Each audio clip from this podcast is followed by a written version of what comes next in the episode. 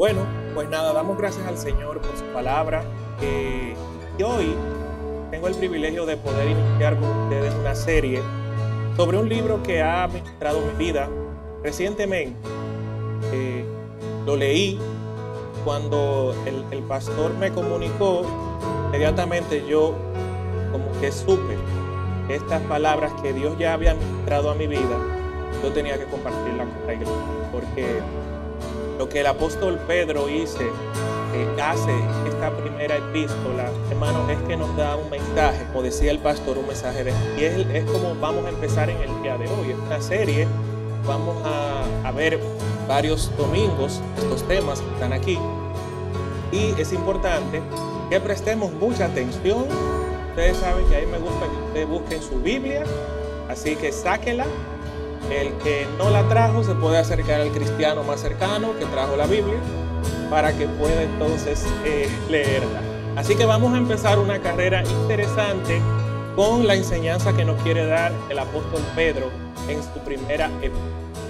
Y quiero, antes de empezar, eh, poner esto en las manos del Espíritu Santo para que sea Él que dirija este tiempo y lo que estaremos haciendo. Padre, te bendecimos, te adoramos, te honramos, Señor, te damos gracias porque tú has manifestado aquí tu presencia. Tú estás aquí, Señor. Lo sabemos. Confiamos, Padre, que tu Espíritu Santo es el que nos guía a toda verdad. Sabemos, Señor, que tú quitas ahora toda distracción. Tú quitas, Señor, toda ansiedad, toda preocupación y todo lo que quiere quitar nuestra mente de tu palabra. Lo removemos en nombre de Jesús. Establecemos tu reino de lugar establecemos el cielo, tu reino sobre cada una de nuestras mentes. Declaramos, Señor, que solo lo que viene de ti prevalece. En el nombre de Jesús. Amén. Bueno, lo primero que yo creo que antes de, de, iniciar una serie sobre un libro específico, es importante saber datos sobre ese libro, ¿verdad? Lo que, que nos va a permitir un poco entender por qué el apóstol Pedro dice las cosas que dice. Y esta carta, su nombre bien lo indica, fue escrita por el apóstol Pedro el año 64 aproximadamente después de Cristo, cuando empezaron una serie de persecuciones a la iglesia por el emperador Nerón. Y ahí iniciaban estas persecuciones específicamente contra los cristianos. Eh, Pedro le escribió a un grupo de gente que estaban regada por toda Asia Menor. Eh, Pedro usó una palabra más fina, estaban dispersos.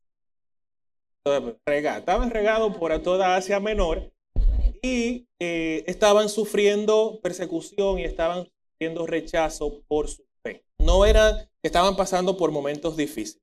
No, no, no. Estaban en medio de tribulación que no es lo mismo, que ya hemos hablado aquí, de que una prueba, tribulación, problema, ya lo sabemos. Una tribulación, ¿por qué? Porque estaban siendo perseguidos por su fe. Eso es el problema en el que estaban estas personas que estaban dispersas. Algunos estudiosos dicen que Pedro, el mensaje que escribía, lo hacía a judíos que estaban eh, dispersos, aunque otros dicen que él también les escribía a gentes que eran gentiles, personas que no eran judías que se convirtieron a Cristo, ¿verdad? Porque en el capítulo 2, verso 10 de Primera de Pedro, dice específicamente, vosotros que en otro tiempo no erais pueblo, ahora son pueblo. Entonces, en esa situación de, de que ustedes no eran pueblo, ahora lo son, da a entender de que eran gentiles, que no pertenecían a la costumbre judía ni que habían conocido a Cristo, y que vinieron a hacerlo. Ya sabemos a quién, quién lo escribió y a quién y cuándo. Que si hay examen por ahí, ustedes van a saber cómo. La posición de sufrimiento en la que se encontraban los destinatarios de esta carta requería que Pedro tuviera que recordarles una serie de cosas. Lo primero que Pedro les y traerá nuestra glorificación cuando sea manifestado el Señor. O sea que ellos estaban pasando por ese momento, pero Pedro les recordó lo que venía después. Yo creo que tener nuestra, nuestra vista lo que viene después es más importante que lo que estamos. En tercer lugar, Pedro le dijo, miren, ustedes son peregrinos en esta tierra, ustedes son, pasajeros. Están aquí, no son del mundo y, y mejor, peor aún, o sea, su posición es pasar por aquí para una gloria. O sea, destino final no es el mundo, no lo que viene después. Porque como dice la palabra, nuestra ciudadanía está ¿dónde? En los cielos. Es allí de donde nosotros somos ciudadanos. Existía independiente. Fíjense que Pedro un poco afrentoso, porque imagínense que en ese momento de tribulación, Pedro le dicen, aún ahí, aún en ese momento, existía la necesidad de que ustedes, de que ellos siguieran reflejando a Cristo en su comportamiento sometido a toda autoridad.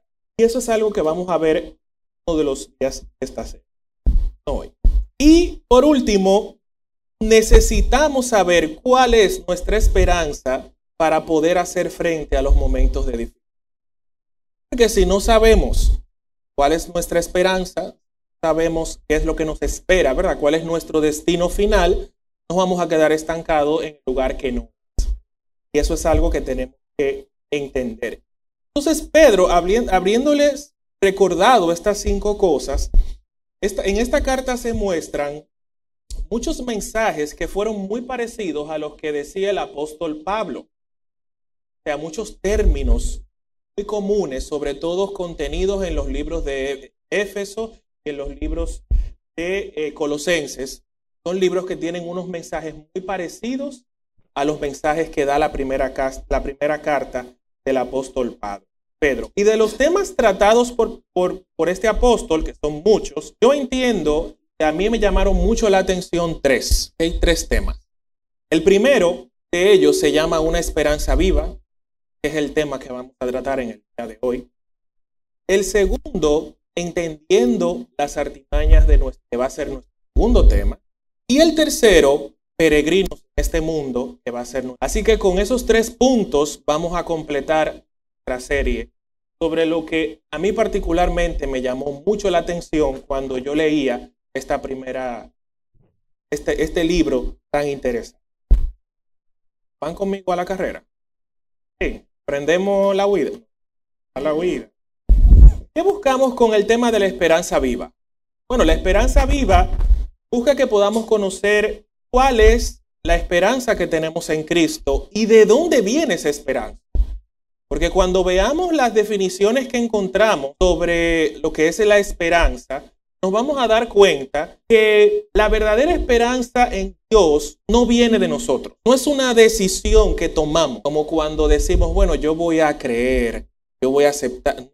La esperanza que viene de Dios tiene una particularidad muy importante y lo vamos a ver. Y esta esperanza, eh, cuáles son las implicaciones que tiene en nuestro caminar diario, es fundamental para una vida cristiana exitosa, para poder terminar nuestra carrera y recibir nuestra corona. ¿Quién quiere recibir su corona? Entonces, tú el que quiera corona, tiene que aprender cuál es su esperanza. Porque si no, no, no hay corona. Es como en, en los cumpleaños de los muchachos si no se sienta, no hay bico. ¿Sabes lo que se decía? Entonces, si usted no, se, no, espera en Dios, a la manera de Dios, no hay corona. Entonces, si queremos corona, tenemos que aprender esto.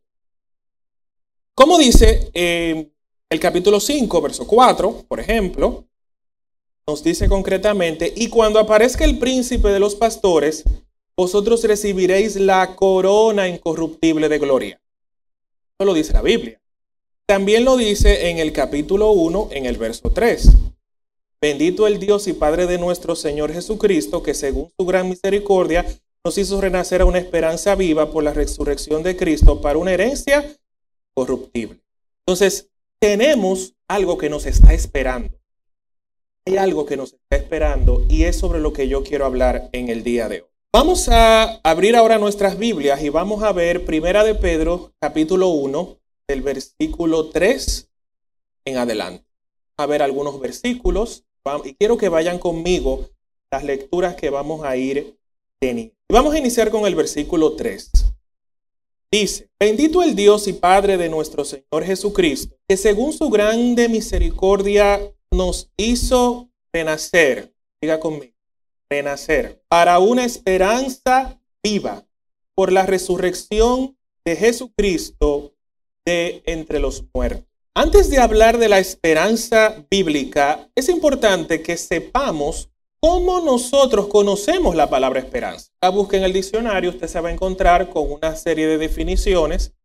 Y hay dos que llamaron no mi atención, sino que entiendo que van muy relacionadas a lo que pretendo enseñar en el día de hoy. Dice primero que la esperanza es un estado de ánimo, eso lo dice la Real Academia de la Lengua, Real Academia Española. Es un estado de ánimo que surge o aparece cuando vemos algo como alcanzable. Cuando algo que deseamos lo vemos alcanzable, entonces se levanta en nosotros una esperanza. Se levanta en nosotros un estado de ánimo. Es como que vamos a suponer que vamos a probar un restaurante. Y decimos, eh, vemos el menú, nos dicen referencia de ese restaurante, hay cocina bueno, que esto, que lo otro. Todo eso va y nosotros no entra un dinerito, podemos ir al restaurante, entonces lo vemos alcanzable, cómo llegar ahí. Entonces, como podemos alcanzar eso, entonces se levanta en nosotros una expectativa, una esperanza. Y lo mismo pasa con esta definición. Ahora, en esta definición eh, dice que es un estado de ánimo, es algo emocional. Esperanza se define como algo emocional. También la Real Academia Española contempla la esperanza como una virtud cristiana, como una característica de los hijos de Dios, por la que se espera que Dios otorgue lo que ha prometido. Nosotros, cuando sabemos que podemos alcanzar que Dios nos ha prometido, entonces nosotros podemos hacer aparecer en nosotros un estado de ánimo llama es conmigo. Entonces, tenemos esas dos definiciones. Sin embargo, en estas dos definiciones se relaciona la esperanza con un estado de ánimo que tiene su origen en nosotros, en función de lo que nosotros vemos como alcanzable. Si vemos que algo no es alcanzable, ni siquiera lo esperamos, no tenemos esperanza. Y es el primer error. Pedro le hace ver a los destinatarios de esta carta cuando comienza a hablar del tema de la esperanza. ¿Por qué? Porque la esperanza viva a la que se refiere este verso no tiene su origen en nosotros. No es un estado de ánimo que sale de lo que nosotros vemos como esperable, como alcanzable. Es algo a lo cual Dios es el que nos hace renacer, porque dice, nos hizo renacer a una esperanza viva. Ese estado de esperanza bíblica es un estado provocado por Dios y tiene que ser provocado por Dios en nosotros porque si es algo que sale de nosotros, es algo que en cualquier momento se puede caer. Es algo que en cualquier momento lo podemos perder. No nos conviene afianzar nuestra fe en una esperanza surgida de nosotros. Nos conviene apoyar nuestra fe en la esperanza a la que Dios nos hace renacer, porque esa esperanza viene de Dios y lo que viene de Dios no cambia. Entonces, si nosotros entendemos que la esperanza a la que nosotros estamos llamados es una esperanza que Dios ha provocado, espérate, esto es algo que no va a cambiar. Esto no se va a por ninguna circunstancia. No importa lo que pase, esa esperanza permanecerá. Y es la esperanza a la que Pedro llama a Biblia. Es interesante que veamos que otras personas en la Biblia también lo entendieron. Salmista David, cuando vamos al Salmo 39, versículo 7, Salmos 39, verso 7, dice, y ahora Señor, ¿qué esperaré? esperanza está, tienes, tú eres mi esperanza. También Romanos 15, 13 lo dice con mucha claridad. Vamos allá al libro de Romanos, capítulo 15 y versículo 13. Y el Dios de esperanza os llene de todo gozo y paz en el creer, para que abundéis en esperanza por el poder del Espíritu Santo. ¿Qué pasa con estos dos versículos? Nos están diciendo, nuestra esperanza la ha provocado Dios, no nosotros. La ha provocado el poder del Espíritu Santo, como dice Pablo en este último versículo. Por el poder del Espíritu Santo, que permanezcamos en la esperanza, que permanezcamos creyendo. Entonces, esta esperanza viva no, no, se trata de un pensamiento, ¿verdad?, que surge en nosotros donde deseamos algo, como hemos visto anteriormente. Si una, sino de una seguridad que está firme acerca de las cosas que todavía no vemos, que permanecen en el futuro, pero hay un detalle, son nuestras. Esas cosas en, en la cual Dios nos ha levantado a una esperanza, es algo que no vemos, está en el futuro, pero nos pertenece y son nuestras. Y tenemos que entender por el Espíritu Santo que eso está ahí, esperando por nosotros. Y se nos dará y se manifestará en nosotros esa situación deseada final. Pero si nos desviamos de la esperanza de Dios y comenzamos a caminar en nuestra esperanza, posiblemente no llegue. Y tenemos que cuidarnos de esa posición de vulnerabilidad. Porque cuando afianzamos nuestra fe en esta esperanza que Dios ha provocado en nosotros, estamos seguros que lo que Dios ha prometido lo cumplirá aquí en la tierra y lo que nos toca en el cielo también. Y Dios nos ha dado promesas. ¿Verdad que sí? ¿Quién ha recibido promesas de parte de Dios? Yo espero de Dios todavía el cumplimiento de algunas promesas. Y llegarán, porque Él no falla. Y Él siempre llega a tiempo. Y lo que Dios dice, lo va a cumplir. Lo va a cumplir. y damos gracias al Señor que para Él cumplir su promesa, eh, depende solamente de Él, no depende de nosotros. Amén. Entonces, cuando dice que fuimos renacidos, implica que Dios es el, el que causa en nosotros que hayamos sido renovados y transformados espiritualmente para que la esperanza se mantenga. ¿Qué pasa? Si Dios no nos hace renacer a una esperanza, nosotros no vamos a poder entenderla. Nosotros no vamos a poder entender la esperanza viva a la que se refiere el apóstol Pedro. ¿Y qué pasa? Cuando dice que nos hizo renacer es que Dios tuvo que hacer un cambio en nosotros. Dios tuvo que provocar una transformación espiritual que nos permitiera aceptar esa esperanza y vivir en ella. ¿Ok? Vamos a ver lo que dice Primera de Pedro 1, 4 y 5. Vamos a nuestro pasaje base. Capítulo 1, versos 4 y 5. Dice, para una herencia incorruptible, incontaminada e inmarcesible, reservada en los cielos, reservada en los cielos para nosotros, se arregla ahí, reservada en los cielos para nosotros, para vosotros, que sois guardados por el poder de Dios mediante la fe para alcanzar la salvación que está preparada para ser manifestada en el tiempo posterior. Lo primero que sacamos de aquí es que Dios nos ha prometido una herencia. Amén. Lo, primero que dice aquí es que Dios nos ha prometido una herencia. Y es una herencia que se describe aquí como algo incorruptible, incontaminada, accesible, lo que quiere decir que no se destruye con el tiempo. O sea, esa herencia que tenemos en Dios, eso está ahí. Y eso no va a cambiar con el tiempo. Eso no se va a destruir con el tiempo. En segundo lugar, no se puede manchar. O sea, no hay nada que pueda alterar la naturaleza de esa herencia. Y en tercer lugar, no puede marchitarse. O sea, no es algo que va a perecer con el tiempo. La herencia a la cual Dios nos ha llamado es una herencia firme, es una herencia segura, es una herencia que no importa lo que pase, que no importan los tiempos, que no importa lo que pase, seguirá siendo la herencia que Dios nos Y eso no va a cambiar por nada. Además, dice la palabra que nos ha prometido protección por su poder mediante la confianza en Él. Para que podamos alcanzar la salvación que nos ha sido prometida. Para poder mantenernos en esa esperanza necesitamos fortalecer nuestra confianza en el Dios de y para poder fortalecer nuestra confianza en el Dios de la Biblia, tenemos que saber quién es el Dios de la Biblia. Y el Dios de la Biblia está descrito en toda la palabra.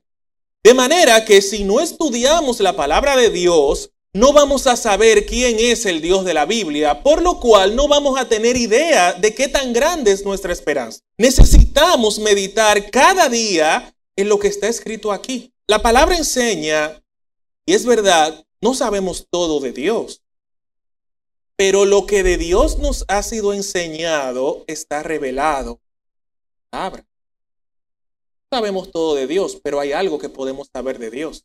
¿Y qué podemos saber de nuestro Dios? Lo que está escrito. Lo que está escrito de Él es algo que nos permite conocerlo más. Y cuando nosotros conocemos al Dios de la Biblia y vemos un Dios que sacó a un pueblo de Egipto, que lo pasó por un mar seco, que profetizó a través de Elías que iba a llover cuando había una sequía y de repente cayó un aguacero. Ese Dios que está en la Biblia es el Dios al que servimos nosotros.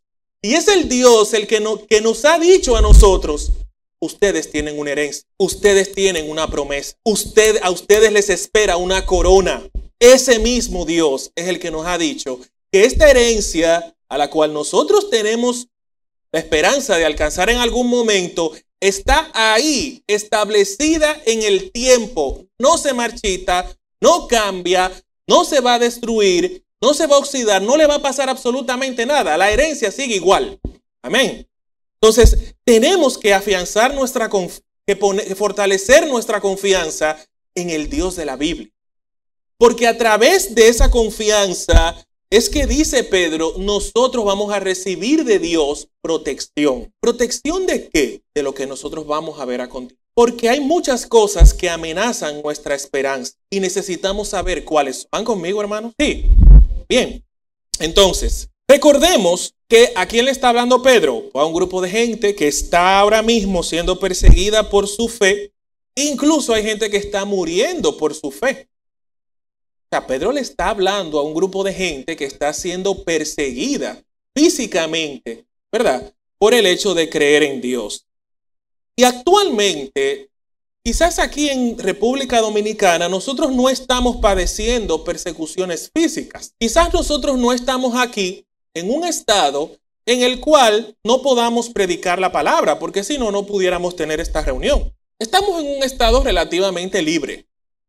Libertad de fe, libertad para predicar la palabra y para decir lo que Dios, lo que entendemos y lo que queremos creer. Pero hay países que no están así. Sin embargo, aunque físicamente, hermanos, nosotros vemos que no estamos siendo perseguidos, el enemigo y el mundo sí nos persigue desde el punto de vista ideológico. ¿Ok? O sea, las ideas, las tendencias, las culturas, las enseñanzas que estamos recibiendo hoy en día batallan contra nuestra fe, batallan contra lo que creemos. Y tenemos que saber que aunque no estemos en una guerra física, estamos en una guerra ideológica. Y esa guerra ideológica requiere que nosotros tengamos cada día más una confianza firme. Porque si no, vamos a ceder y vamos a perder la batalla y no queremos perder la batalla. Ahora, estos tiempos están llenos de distracciones y situaciones difíciles constantes. Ustedes no han oído la expresión, pero yo no salgo de una. Yo no la digo, a mí no me gusta decir eso, pero he oído gente que dice, señores, que yo no salgo de una. Cuando no es Juan, es Juana. ¿Han oído esa también? Un poco lo mismo. ¿Por qué? Porque el, el sistema de hoy en día, el mundo y, Satanás, que es su príncipe, y lo vamos a ver en la segunda, la segunda sesión, el príncipe de este mundo, él lo que quiere acabar, robar, matar y destruir. Él te quiere quitar la paz. Él no quiere que nosotros eh, enfoquemos nuestros pensamientos en lo que tenemos que tener nuestra mente. Y ha diseñado todo un sistema para arroparnos de tal manera que nosotros se nos olvida cuáles son las promesas de Dios. Y eso es algo que tenemos que cuidar. Vamos al libro de Hebreos, capítulo 12, versículo 2. Dice, puestos los ojos en Jesús, el autor y consumador de la fe, el cual, por el gozo puesto delante de él, sufrió la cruz, menospreciando el oprobio y se sentó a la diestra del trono de Dios. Este pasaje nos advierte que nosotros tenemos que quitar nuestra vista de todo lo que quiere distraer. Vuelvo y digo, el mundo está diseñado para que uno viva distraído con de todo y cada vez se pone peor. Y esas distracciones, si nosotros nos llevamos de eso, de ese sistema, vamos a quitar los ojos de Jesús. Y Hebreos 12.2 nos dice, puestos los ojos ¿dónde? En Jesús. Y eso tiene un sentido. Eso tiene un propósito. Y Dios sabe por qué nuestros ojos y nuestra mirada no la podemos quitar de ahí. Él sabe por qué. Porque Él sabía que íbamos a pasar por momentos donde todo está diseñado para que no nos enfoquemos, para que no nos concentremos y para que perdamos de vista completamente cuál es nuestra herencia y cuál es nuestro propósito en Dios. Eso es lo que quiere el mundo. Que nosotros andemos sin cabeza, que nosotros andemos llevados por el viento, llevados por la rutina, llevados por el afán y llevados por las distracciones sin una conciencia clara ni a dónde vamos, ni qué nos espera, ni por qué servimos a Dios. Eso es lo que quiere el mundo. Entonces, lo primero que dice, o lo primero a señalar aquí, es que Cristo es nuestro primer incentivo para nuestra creencia y es Él el que trae madurez a nuestra fe. Recuerdan que yo les dije, tenemos que fortalecer nuestra fe para ser protegidos por Dios, como dice el, versículo 5 del capítulo 1 de Primera de Pedro. Pero fortalecer nuestra fe quiere decir que nuestra fe tiene que madurar por medio de Jesucristo. Tiene que madurar. Tenemos que hacerla crecer. Tenemos que fortalecerla cada día. Y cuando dice que, que Jesucristo es el autor de nuestra fe, Ustedes que es un autor, alguien que escribe algo, ¿verdad? El, el que eh, diseña, el que crea un concepto, un libro, lo que sea, es el autor de algo. Y dice que Cristo es el autor de nuestra fe. Cristo escribió, Cristo conceptualizó qué es lo que tenemos que creer. Cristo le dio forma a nuestra fe. Él la creó. Él diseñó todo lo que tenemos que confiar.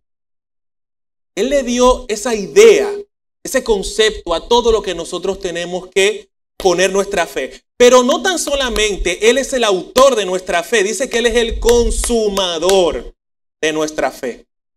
De manera que Él no simplemente nos está diciendo, miren, yo quiero que ustedes crean en esto. Él también hizo todo lo necesario para que eso que yo escribí, que yo quiero que ustedes crean, sea posible. Porque solamente por el sacrificio de Jesús, el objeto de nuestra fe lo podemos alcanzar. No podemos alcanzar lo que Dios ha prometido si Cristo no hubiera hecho lo que hizo. Por eso Hebreos dice, Él es el autor y el consumador de la fe. Él creó lo que tenemos que creer y también hizo posible que alcanzáramos eso que Él dice que tenemos que creer. De manera que Hebreos 12.2 nos dice, bueno, Él es el primer incentivo para nosotros creer, es como la primera motivación por todo lo que sufrió.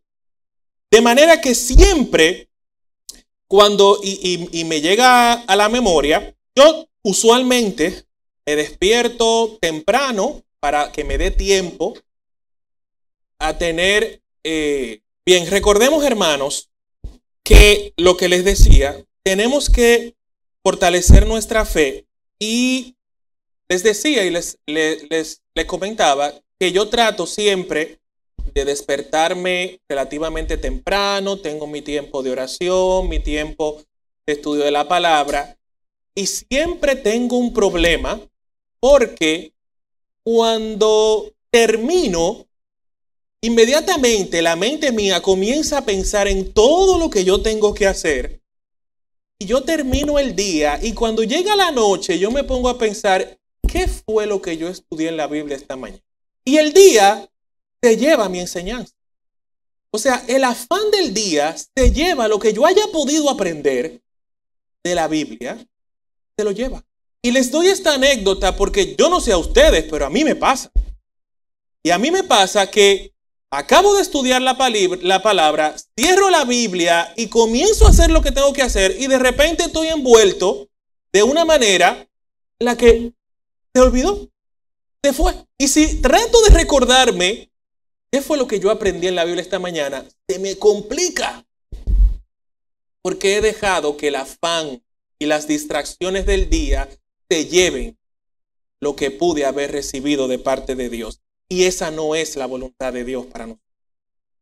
Lo que Dios nos da es para que permanezca firme en nosotros. Y por eso nosotros tenemos que tener nuestros ojos puestos en Jesús. Porque cuando mantenemos nuestra vista enfocada y puesta en Jesús, es la única manera en la que nuestra fe se va a ver fortalecida y es la única manera en la cual lo que Dios nos da va a poder permanecer en nosotros. No hay otra manera. Vamos a ver lo que dice Primera de Pedro 1.6. Van en sus Biblias. Primera de Pedro 1.6. Dice, en lo cual vosotros os alegráis, aunque ahora por un poco de tiempo, si es necesario, tengan que ser afligidos en diversas pruebas.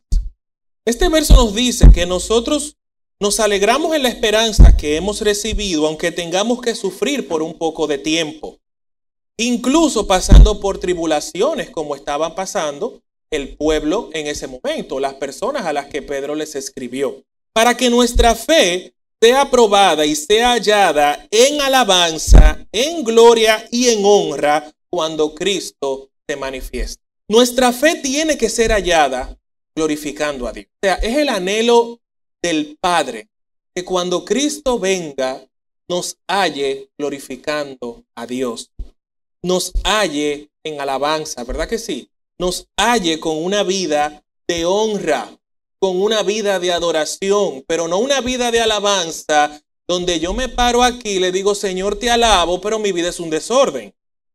No es la manera a la que Dios lo quiere hacer. Dios requiere que nuestra vida sea hallada en verdadera adoración, Dice primera de Juan, si me aman, guardan mis mandamientos. O sea, si amamos a Dios, guardamos sus enseñanzas y vivimos por ellas. De manera que lo que nos está diciendo el versículo 6, miren, que su fe sea hallada en gloria, en alabanza y en adoración, no en otra cosa. Si despegamos nuestros ojos de Jesús, vamos a dejar que nuestra fe entonces se desvirtúe y Dios nos va a encontrar asando batata, como diríamos en buen En otra cosa menos lo que tenemos que estar. ¿Ok? Bien. Vamos ahora al versículo 13 y 14. ¿Ok? Dice, por tanto, ceñid los lomos de vuestro entendimiento, sed sobrios y esperad por completo en la gracia que se os traerá cuando Jesucristo sea manifestado. Como hijos obedientes, no os conforméis a los deseos que antes teníais estando en vuestra ignorancia. Ahora vamos al capítulo 5, verso 8. Dice, sed sobrios. Fíjense que vuelve y lo repite. Sed sobrios y velad. Sed sobrios y velad. Nosotros tenemos que preparar cuando dice, ciñan, los lomos de su entendimiento, lo que el apóstol Pedro está diciendo, pon, prepara tu mente para la acción. Prepara tu mente para ponerla en aquello en lo que debe estar. Que nuestra mente no esté desenfocada. Que nuestra mente no se halle como dispersa, como vagando. Como le digo yo a mi hija a veces en el mundo de Yupi. No, que no esté así como que sin, sin, sin, sin ningún norte. Enfoca, enfoca tu pensamiento, ¿verdad? Prepara tu mente para la acción, para ser disciplinado espiritualmente y para estar moralmente alerta. Fíjense, moralmente alerta para poder fijar nuestra esperanza en el Dios de la vida. Una vez nos hacen hacer a esta esperanza, y esto es algo que yo quiero que lo, que lo reflexionemos muy bien.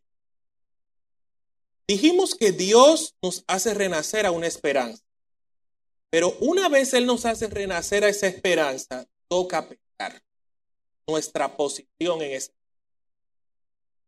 Y por eso el apóstol Pedro le dicen, sean sobrios, estén alertas, no se descuiden, porque ustedes están en una posición y todo lo demás va a intentar quitarlos de esa posición de esperanza. No se dejen. Por eso Pedro les dice dos veces, sean sobrios y velen, estén alertas, moralmente alertas, disciplínense espiritualmente, pongan su mente en acción, porque si se dejan, los van a quitar de la posición de esperanza en la que Dios ha hecho. Y esa no es la voluntad del Espíritu Santo. Debemos de estar atentos y pensar bien las cosas que hacemos para siempre tratar de hacer lo correcto. El mundo de hoy en día, usted sale a preguntar por ahí, son mucha la gente que, le, que, que nos da como consejo, ay, tú sí le das mente a las cosas. No le den tanta mente a las cosas. El cristiano tiene que pensar lo que hace porque está en una posición donde no nos queremos mover, porque nadie quiere moverse de la esperanza en la que Dios nos ha puesto. Pero si no pensamos las cosas que hacemos, lamentablemente nos van a mover de posición y esa no es la voluntad de Dios. El mundo vive sin pensar lo que hace ni en sus consecuencias y no es la manera en la que debemos conducirnos. Jesucristo es un ejemplo de lo que es permanecer en la esperanza. Y vamos a ver lo que dice Primera de Pedro, capítulo 4, verso 1.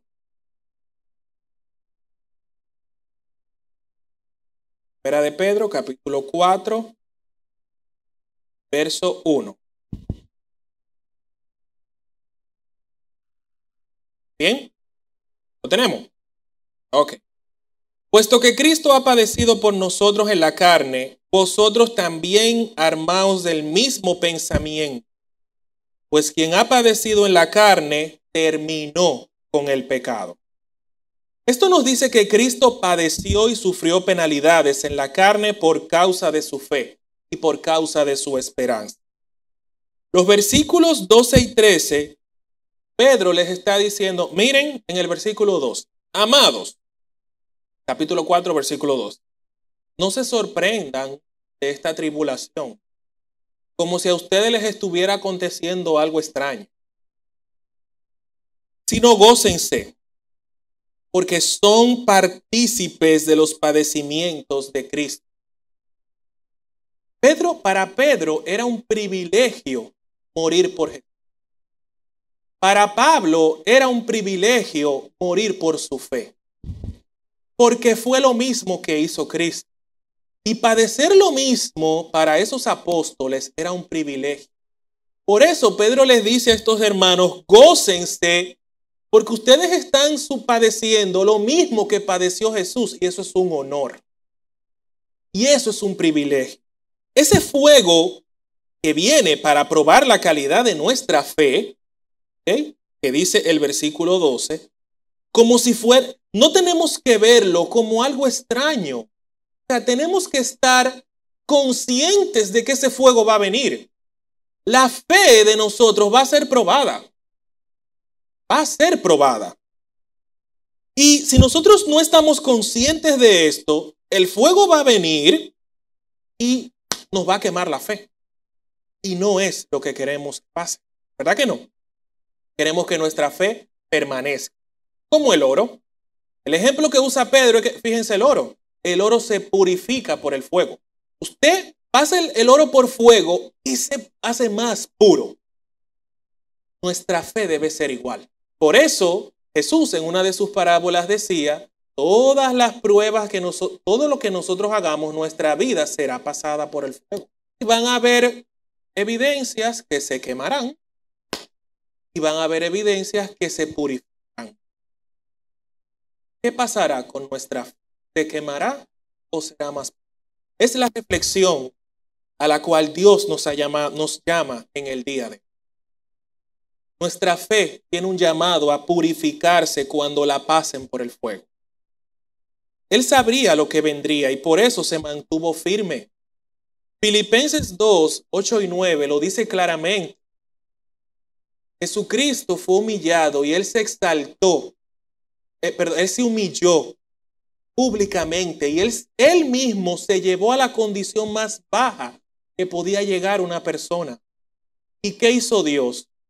Lo levantó y lo exaltó y le dio un nombre que está por encima de todo nombre y lo puso por encima de todo dominio y le dio todo poder, toda autoridad. Esa posición postrera al sufrimiento de Cristo es la posición en la que Dios nos va a colocar si nuestra fe pasa. El humillarnos bajo la mano de Dios permite que Él nos use a su manera, en la cual es la única posición en la cual podremos desarrollar todo nuestro potencial y podremos mantenernos firmes en la esperanza que hemos recibido de parte de Él y viviremos una, una vida libre de afán, libre de preocupaciones. Cuando nuestra mente está enfocada en lo que tiene que enfocarse, nuestra fe nos dice ante las dificultades, Dios está en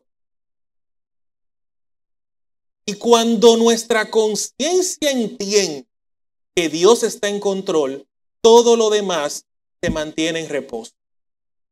Por eso la mente que está afianzada en Cristo no es una mente que se deja mover de la por las circunstancias. Así. No es una mente que se deja perturbar por las cosas No es una mente que se deja perturbar por las distracciones. Es una mente que cuando todo eso viene, dice, Cristo está en control. Tengo que seguir mi camino. No me puedo desenfocar. No me puedo mover.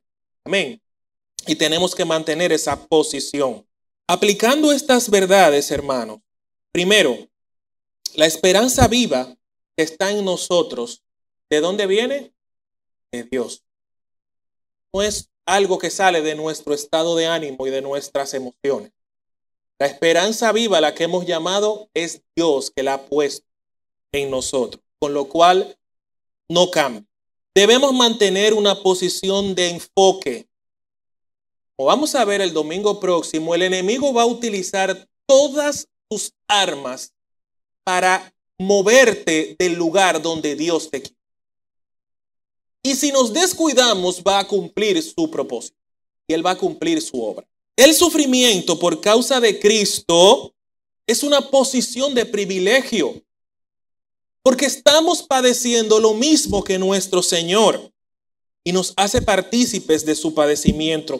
Nuestra mente es el campo de batalla donde podemos perder o ganar la guerra en la que nos encontramos. Así que debemos de pensar todo lo que hacemos. Dejemos de vivir en automático. ¿Alguien siente que vive en automático? Yo he sentido, ven, voy en modo, en modo avión, como así, a lo que venga. Y no, eso no es lo que Dios quiere. Y por último, hermanos, vamos a alejarnos de la autojusticia. Vamos a alejarnos de la mentalidad donde nosotros creemos que podemos hacer las cosas y y no dependemos totalmente de Dios. Porque cuando entendemos que nosotros podemos resolver las cosas, es como que le estamos diciendo al Señor, mira, espérate, tú todavía no intervengas, que yo puedo. Vamos a dejar que Él resuelva todo. Sea Él. Depositemos a sus pies toda nuestra ansiedad, todas nuestras preocupaciones, porque y, y adoptemos la posición de hijos estamos en los brazos de nuestro Padre, siendo cuidados por Él. Amén. Y con estas enseñanzas, hermanos, quiero terminar por el día de hoy hablándoles sobre la esperanza viva. ¿Quién tiene una esperanza? Amén. Vamos a inclinar nuestros rostros delante del Señor. Yo quiero que meditemos si en algún momento hemos sentido que la esperanza se va. Yo quiero que tú le pidas a tu Dios que te llene de la esperanza que viene de. Que quite la tuya y que ponga la esperanza viva que no cambia. Si en algún momento nos hemos distraído, nos hemos dejado envolver por tanto afán y por este sistema,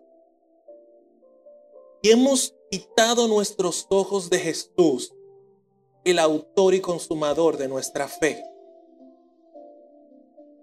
Pidámosle perdón al Señor y pidámosle al Espíritu Santo que nos, que nos lleve a un enfoque así. Que nos ayude a enfocarnos en su presencia, en su palabra, en sus enseñanzas, en sus promesas. Esas promesas que de acuerdo a la Biblia no se marchitan. En esas promesas que no se destruyen con el tiempo. En esas promesas que no cambian con las circunstancias, sino que son promesas firmes. Son promesas y es una herencia está ahí de parte de Dios para nosotros. Yo no sé si hoy tú has perdido la esperanza. Yo no sé si tú has dejado de creer en las promesas de tu Padre. Yo no sé si tú has dejado, si tú has quitado los ojos de, Jesús. Yo no sé si tú has pensado que tú eres autosuficiente. No importa cuál sea la circunstancia, Dios hoy quiere cambiar algo. Dios hoy quiere hacer una obra en nosotros. Y somos nosotros los que tenemos que decirle, Señor, haz tu obra. Y cambia lo que tienes que cambiar. Ayúdanos a enfocarnos en ti y a no perder la vista de lo que es más importante.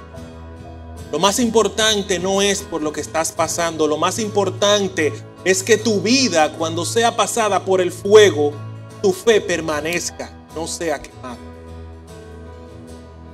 Te adoramos Dios. Te damos gracias. Tu enseñanza. Dios, enviamos tu paz también sobre nuestros hermanos, Señor, Sandra, Élito, tus familias, Padre. No sabemos la situación, pero te pedimos en el nombre de Jesús que envíes tu ayuda, tus ángeles tus ángeles vayan delante de ellos, abriendo caminos, Señor, y haciendo tu milagro. Interven, Jehová de los ejércitos.